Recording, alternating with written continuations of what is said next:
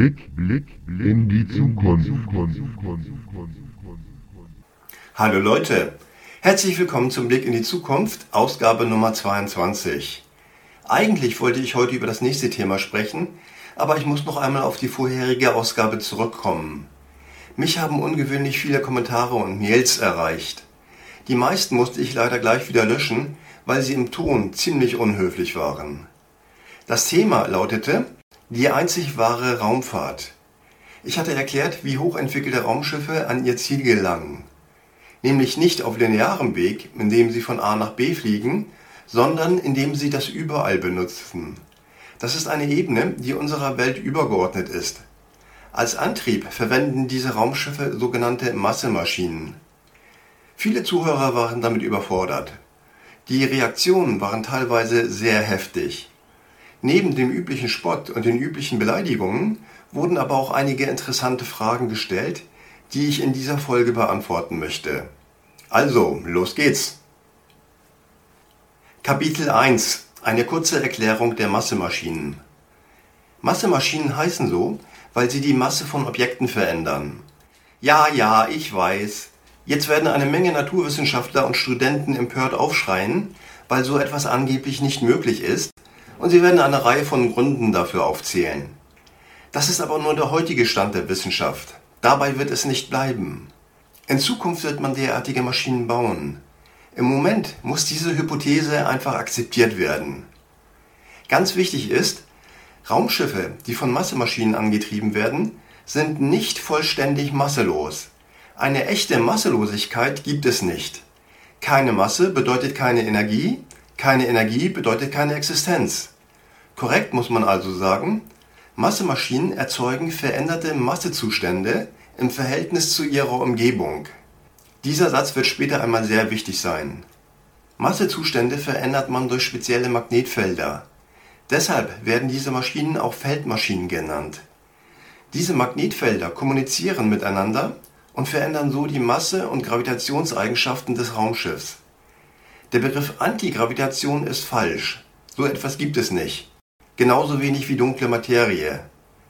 Mehr zum Thema Massemaschinen erfahrt ihr in der vorherigen Ausgabe Nummer 21 von Blick in die Zukunft. Kapitel 2 Extreme Beschleunigung und Wendigkeit Im Jahr 2020 veröffentlichte das amerikanische Verteidigungsministerium Filmmaterial, das unbekannte Flugobjekte zeigte. Die Videos wurden zwischen 2004 und 2015 von Flugzeugen der Navy aufgenommen. Am bekanntesten ist vermutlich das sogenannte Tic-Tac-UFO. Es wurde von zwei F-18 Kampfflugzeugen verfolgt und dabei gefilmt. Die Pilotin Alex Dietrich beschrieb das Flugverhalten als unvorhersehbar, hohe G-Kräfte, hohe Geschwindigkeit, schnelle Beschleunigung. Ihr Kamerad David Fravor wählte den Vergleich mit einem Tischtennisball, der gegen eine Wand geworfen wird und von einer Seite zur anderen hüpft. Fravor war ein Pilotenausbilder mit 16-jähriger Erfahrung und hatte am Top Gun-Programm teilgenommen. Ein anderes bekanntes Flugobjekt ist das Gimbal UFO. Hier ein kurzer Ausschnitt aus dem Originalvideo.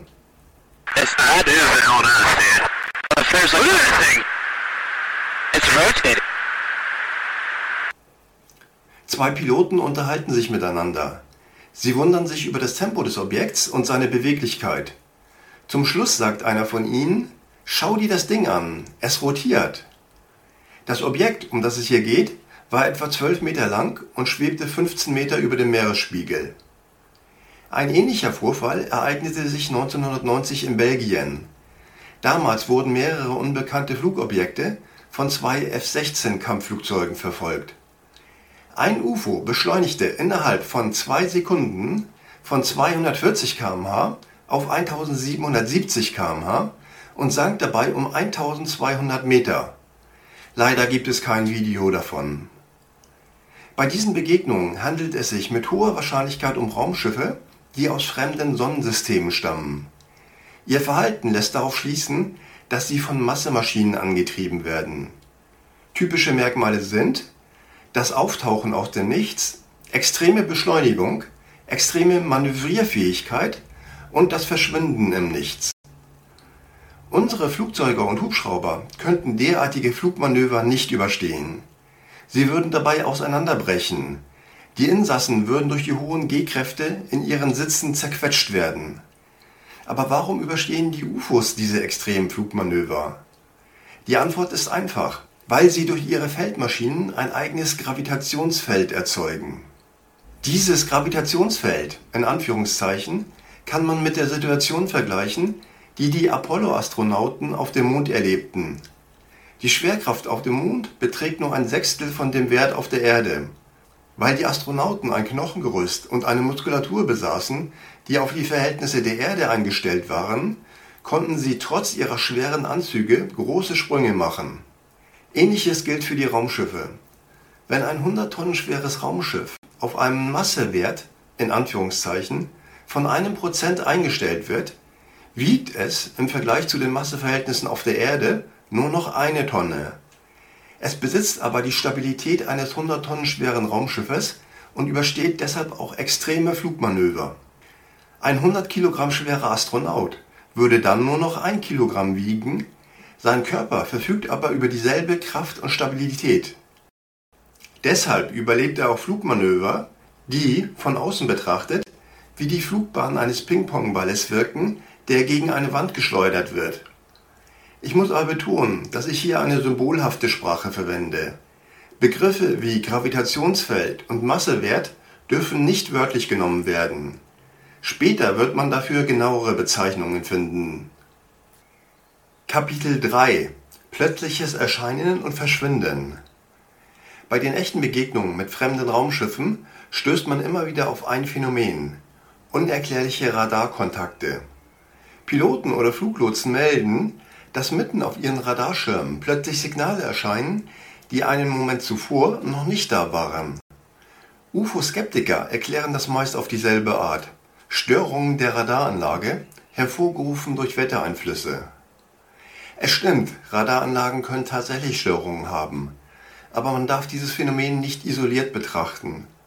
Wenn Piloten UFOs beobachten, wenn ihre Kameras Bilder von ihnen aufnehmen und die Radaranlagen Echos von ihnen zeigen, dann ist es extrem unwahrscheinlich, dass ausgerechnet in diesem Moment die Anlage gestört ist.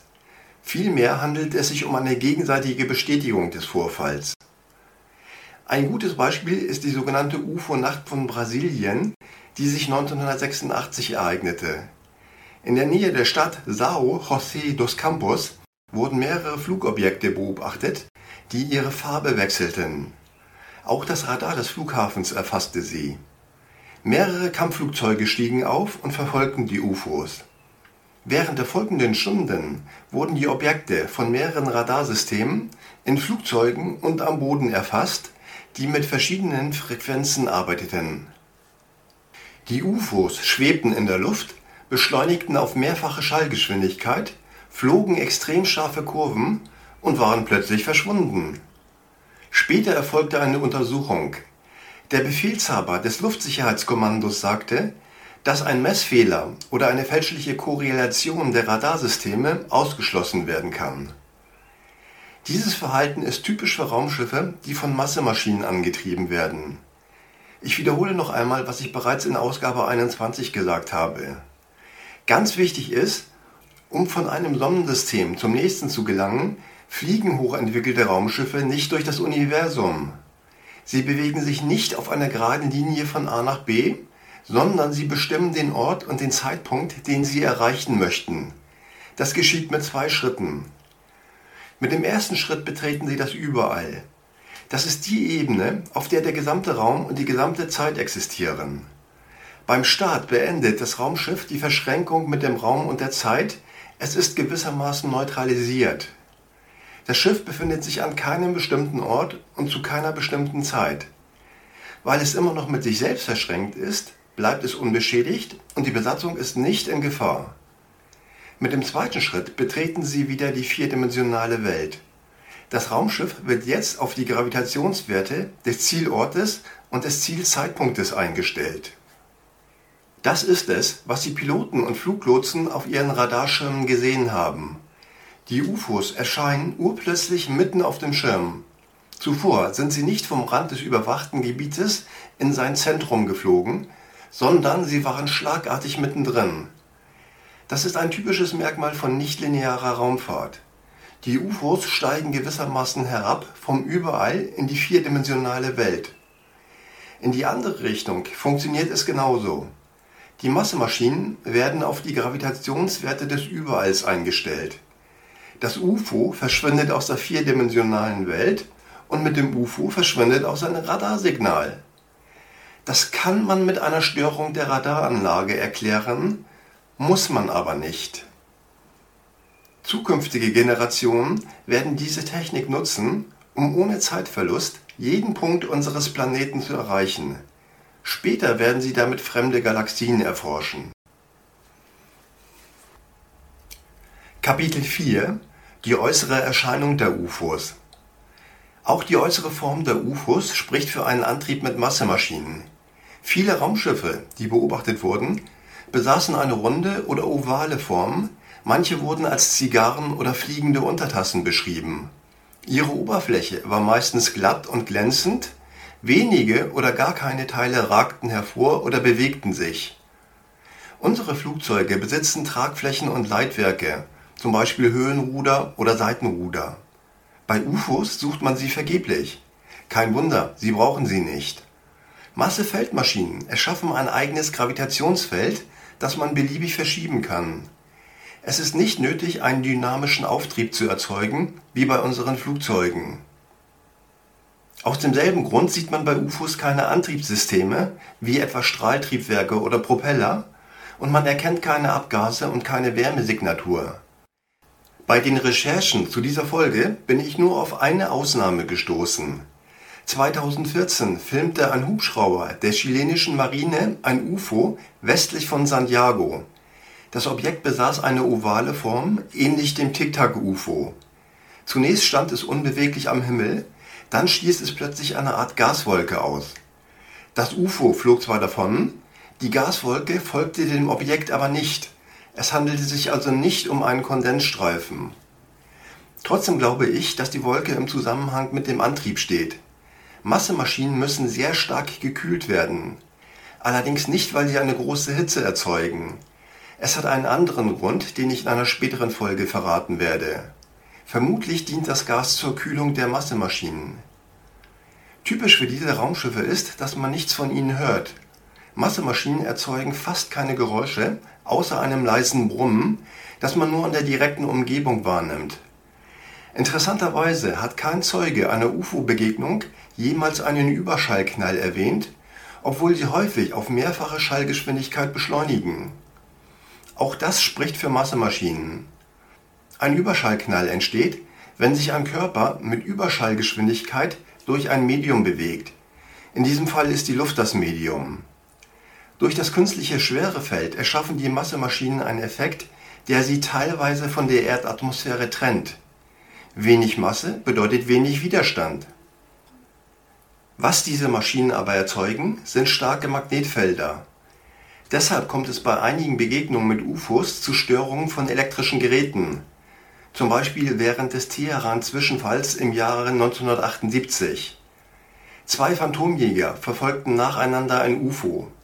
Als sie sich dem Raumschiff näherten, fiel bei beiden Maschinen die Bordelektronik aus. Nachdem sie sich davon entfernt hatten, funktionierten alle Systeme wieder. Das ist ein eindeutiger Hinweis auf Massemaschinen. Sie erzeugen starke Magnetfelder, die auch außerhalb der Raumschiffe messbar sind. Kapitel 5 Fliegen im Schwarm Wenn eine Gruppe von UFOs am Himmel erscheint, halten sie meist eine strenge Formation ein. Beispielhaft sind die Lichter von Lubbock, Texas. Am 25. August 1951 saßen drei Professoren der Technischen Universität von Texas im Hinterhof eines Hauses, als sich 20 bis 30 Lichter über sie hinweg bewegten. Sie waren so hell wie Sterne, aber größer und flogen in einer U-Formation. Kurz darauf folgte eine weitere Welle von UFOs in einer ähnlichen Formation. Fünf Tage später beobachtete ein Student derselben Universität eine weitere Gruppe von UFOs, die diesmal in einer V-Formation flogen. Es gelang ihm, mehrere Bilder zu schießen, die von recht guter Qualität waren und bis heute als authentisch gelten. Es gibt noch viele weitere Berichte in dieser Art. Alle haben eines gemeinsam. Die UFOs scheinen ihr Flugverhalten koordiniert zu haben. Sie halten stets denselben Abstand zueinander und fliegen in derselben Geschwindigkeit. Auch das ist typisch für Massemaschinen. Sie erzeugen starke Magnetfelder, die auch außerhalb der Raumschiffe eine Wirkung erzielen. Diese Technik muss sehr fein ausbalanciert sein. Geraten die Magnetfelder nur etwas in Unordnung, kann das Raumschiff abstürzen. Das bringt mich zur nächsten interessanten Frage. Stimmt es, dass UFOs auf der Erde abgestürzt sind? Die Antwort lautet ja, es hat einige Unfälle gegeben. Ursache war in den meisten Fällen eine Störung der Magnetfelder. Aber das ist ein Thema für eine andere Folge dieser Reihe. Für heute bleibt festzuhalten, Raumschiffe mit Massemaschinen, die in Schwärmen fliegen, müssen ihre Magnetfelder aufeinander abstimmen, weil es sonst zu Abstürzen kommen kann. Kapitel 6 UFOs unter Wasser Der Dokumentarfilmer Jeremy Corbell veröffentlichte 2021 Aufnahmen, die von Besatzungsmitgliedern der USS Omaha, einem Küstenkampfschiff der Navy, gemacht wurden. Sie zeigen ein kugelförmiges Flugobjekt, das zunächst über der Wasseroberfläche schwebt, bevor es plötzlich im Wasser verschwindet. In einem Beitrag auf Twitter schrieb Corbell, es wurden keine Frackteile gefunden, kein Fahrzeug wurde geborgen. Derartige Berichte existieren in großer Zahl. Im Kern sind alle gleich. Fahrzeuge steigen aus dem Wasser empor oder verschwinden im Wasser. Manchmal geschieht es mit hoher Geschwindigkeit, manchmal kreisen sie eine Zeit lang über der Wasseroberfläche. Aber in jedem dieser Fälle scheint es, von außen betrachtet, völlig problemlos abzulaufen, ja fast schon spielerisch. Auf der Erde gibt es kein vergleichbares Fahrzeug. Wir kennen zwar Unterseeboote, aber keines davon kann fliegen. Wir kennen Flugzeuge und Hubschrauber, aber sie sind nicht imstande zu tauchen und sich unter Wasser zu bewegen. Diese Transmedium-Fahrzeuge, die aus dem Weltall stammen, sind noch zu ganz anderen Leistungen fähig. Sie können sehr tief tauchen und sich unter Wasser mit hoher Geschwindigkeit bewegen. Auch hier gibt es viele Berichte von Marineangehörigen, die meisten unterliegen leider der Geheimhaltung. Es ist aber durchgesickert, dass ihre Geschwindigkeiten auf mehr als 100 Knoten geschätzt werden, das sind mehr als 185 km/h. Die schnellsten Unterwasserfahrzeuge, die Menschen bisher bauten, erreichten 75 km/h. Mehr ist aufgrund des Wasserwiderstandes nicht möglich. Auch hier erkennt man wieder einen deutlichen Hinweis auf Massemaschinen. Die Dichte von Luft und Wasser ist sehr unterschiedlich. Trotzdem sind diese Fahrzeuge imstande, mühelos zwischen den Elementen zu wechseln und sich in beiden mit hoher Geschwindigkeit zu bewegen. Das ist nur mit Massemaschinen möglich. Sie erzeugen ein Gravitationsfeld, das schwächer als jenes der Erde ist. Dadurch entsteht weniger Luft- und Wasserwiderstand. Heute ist diese Technik noch unvorstellbar. Aber es gab mal eine Zeit auf der Erde, da waren Computer und das Internet unvorstellbar. Kapitel 7 Fehlende Grundkräfte Die Zeugenaussagen der vorherigen Kapitel stammen größtenteils von Piloten, Waffensystemoffizieren, Fluglotsen und Offizieren der Marine sowie von angesehenen Wissenschaftlern. Es sind glaubwürdige Männer und Frauen mit zum Teil jahrzehntelanger Berufserfahrung die ihre Arbeit beherrschen und die sich nicht von Wetterphänomenen täuschen lassen. Dabei habe ich nur einen kleinen Teil der verfügbaren Berichte wiedergegeben und das auch noch in verkürzter Form. Ich wollte nicht, dass diese Folge von Blick in die Zukunft zu lang wird. All die Gründe, die ich aufzählte, sprechen dafür, dass die fremden Raumschiffe, die auf der Erde beobachtet wurden, von Massemaschinen angetrieben werden. Nichtlineare Raumfahrt ist die einzige Möglichkeit, um weite Strecken im Weltall zurückzulegen. Trotzdem erlebe ich es immer wieder, dass, wenn ich über diese Themen spreche, mich kurz danach Mails und Kommentare erreichen, die offenbar von Naturwissenschaftlern stammen oder von Studenten dieser Fächer. Darin wird mir wortreich erklärt, in welchen Punkten ich mich angeblich irre. Massemaschinen kann es nicht geben, weil man die Masse von Objekten nicht verändern kann. Das überall kann es nicht geben, weil die Natur dafür keine Verwendung hat. Man kann sich nicht schneller als mit Lichtgeschwindigkeit bewegen, weil das eine unüberwindbare Grenze ist. Selbstverständlich wurde die Erde auch noch nie von fremden Raumschiffen besucht. Und so weiter und so weiter. Einer der wenigen Deutschen, die das Weltall besucht haben, ist Ulrich Walter. Hauptberuflich ist er Physiker und Wissenschaftsjournalist. Ulrich Walter wurde einmal vom Fernsehsender Welt gefragt, was er von den UFO-Videos des Pentagons hält, die ich zu Anfang dieser Folge erwähnte. Ulrich Walter sagte allen Ernstes, er hätte das Gefühl, es würde sich eine Fliege auf dem Kameraobjektiv befinden und die würde dort herumkrabbeln. Das Interview kann man sich bei YouTube anschauen. Diese Fliege müsste über magische Kräfte verfügen. Der Jet fliegt mit mehreren hundert km/h. Trotzdem wird die Fliege nicht vom Fahrtwind fortgerissen. Das erscheint mir doch sehr unwahrscheinlich. Außerdem sind die Piloten mit der Technik ihrer Flugzeuge vertraut. Sie sind darin geschult, feindliche Flugzeuge zu erkennen und von anderen Objekten zu unterscheiden. Ich bin sicher, sie würden eine Fliege auf dem Kameraobjektiv erkennen. Woher kommt diese enorme Skepsis unserer Wissenschaftler? Warum wird alles abgestritten, was irgendwie mit UFOs zu tun hat? Die Antwort ist wiederum einfach. Es liegt vor allem daran, dass unsere Wissenschaft noch ganz am Anfang steht. Viele Dinge sind noch nicht bekannt. Zum Beispiel, heute glaubt man, es gebe vier Grundkräfte der Physik. Gravitation, Elektromagnetismus sowie die schwache und starke Wechselwirkung. Tatsächlich sind es aber sechs. Die fehlenden Grundkräfte sind die schwache und die starke interdimensionale Kraft. Sobald sie entdeckt sind, wird man das überall verstehen und nebenbei wird sich auch die Kontroverse um die dunkle Materie auflösen. Es gibt keine dunkle Materie. Alles lässt sich mit den fehlenden Grundkräften erklären. Bis zur Konstruktion der ersten Massemaschine ist es dann nicht mehr weit. Kapitel 8 Das Echo der Gedanken Bei diesem Kapitel werden die Naturwissenschaftler die Hände über dem Kopf zusammenschlagen. Was hat sich der Spinner denn jetzt wieder ausgedacht? Ein Echo der Gedanken. Das gibt es doch gar nicht. Mir reicht es. Ich schalte das Gerät jetzt ab. Das könnt ihr gerne machen, dann verpasst ihr aber ein paar sehr wichtige Informationen. Ich werde oft gefragt, woher ich denn all diese Dinge weiß, die ich hier ausbreite, beziehungsweise woher glaube ich es zu wissen. Die Antwort ist zugleich sehr einfach und sehr kompliziert. Es gibt verschiedene Quellen des Wissens, die jeder Mensch nutzen kann. Alte Quellen und neue Quellen. An dieser Stelle muss ich wieder einmal Albert Einstein zitieren.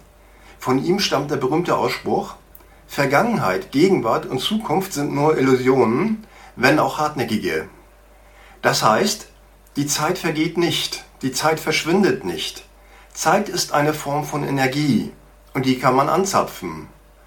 Es gibt nur einen großen Moment und der ist immer. Daraus folgt, dass alle früheren Ereignisse heute noch existieren und alle zukünftigen Ereignisse heute schon potenziell vorhanden sind. Wir Menschen sind mit diesen Ereignissen verbunden. Alles bildet eine große Einheit. Die gesamte Materie, der gesamte Raum, die gesamte Zeit, alles ist miteinander verbunden. Alles besteht aus winzig kleinen Energieeinheiten. Die Energieeinheiten, ich nenne sie Wesmas, bilden Strukturen. Man kann sie als Netzwerke oder als Ketten bezeichnen. Ich folge diesen Strukturen, ich hangle mich an den Ketten entlang. Auch Gedanken bestehen aus Energieeinheiten. Deshalb kann man Gedanken lesen oder empfangen. Je mehr Menschen einen Gedanken haben, umso einfacher ist es, ihn zu lesen. Um die Themen, die ich in dieser Folge behandle, wird es in Zukunft erbitterten Streit geben. Viele Menschen werden sagen, Massemaschinen sind totaler Schwachsinn, sie werden niemals funktionieren, verschwendet kein Geld für Experimente. Andere werden sagen, Vielleicht ist doch etwas dran an diesen Massemaschinen. Lasst uns mal ein Experiment machen. Lasst uns Magnetfelder auf eine bestimmte Weise ausrichten. Lasst uns versuchen, Designer-Magnetfelder zu erzeugen. Ähnlich wird es mit den fehlenden Grundkräften sein. Viele Menschen werden sagen, die schwache und die starke interdimensionale Kraft sind völliger Blödsinn. Es gibt nur vier Grundkräfte der Physik, nicht sechs. Andere werden sagen, Lasst uns mal darüber nachdenken, was für eine fünfte und eine sechste Grundkraft sprechen könnte. Und lasst uns ein paar Experimente dazu machen. All diese Gedanken erzeugen ein gewaltiges Echo, das man heute schon hören kann. Und wo hört man es? Nicht außen in der Welt, sondern im Inneren jedes Menschen. Wenn man ganz still ist, kann man es hören. Probiert es mal aus. Zusammenfassung. Erstens, es bleibt dabei. Es gibt nur eine Möglichkeit, um große Distanzen im Weltall zu überwinden. Das ist die nichtlineare Raumfahrt. Zweitens, hochentwickelte Raumschiffe werden von Massemaschinen angetrieben. Drittens, bevor wir Massemaschinen entwickeln können, müssen wir die fehlenden Grundkräfte der Natur entdecken. Die schwache und die starke interdimensionale Kraft. So, das war's mal wieder für heute. Wer mehr über diese Dinge erfahren will, sollte meinen Blog besuchen oder meinen Science-Fiction-Roman lesen. Der Titel lautet Land der Frauen, Band 1 der Vera Cresta-Reihe. Ich sage danke für die Aufmerksamkeit und alles Gute wünscht euer Konrad Pilger.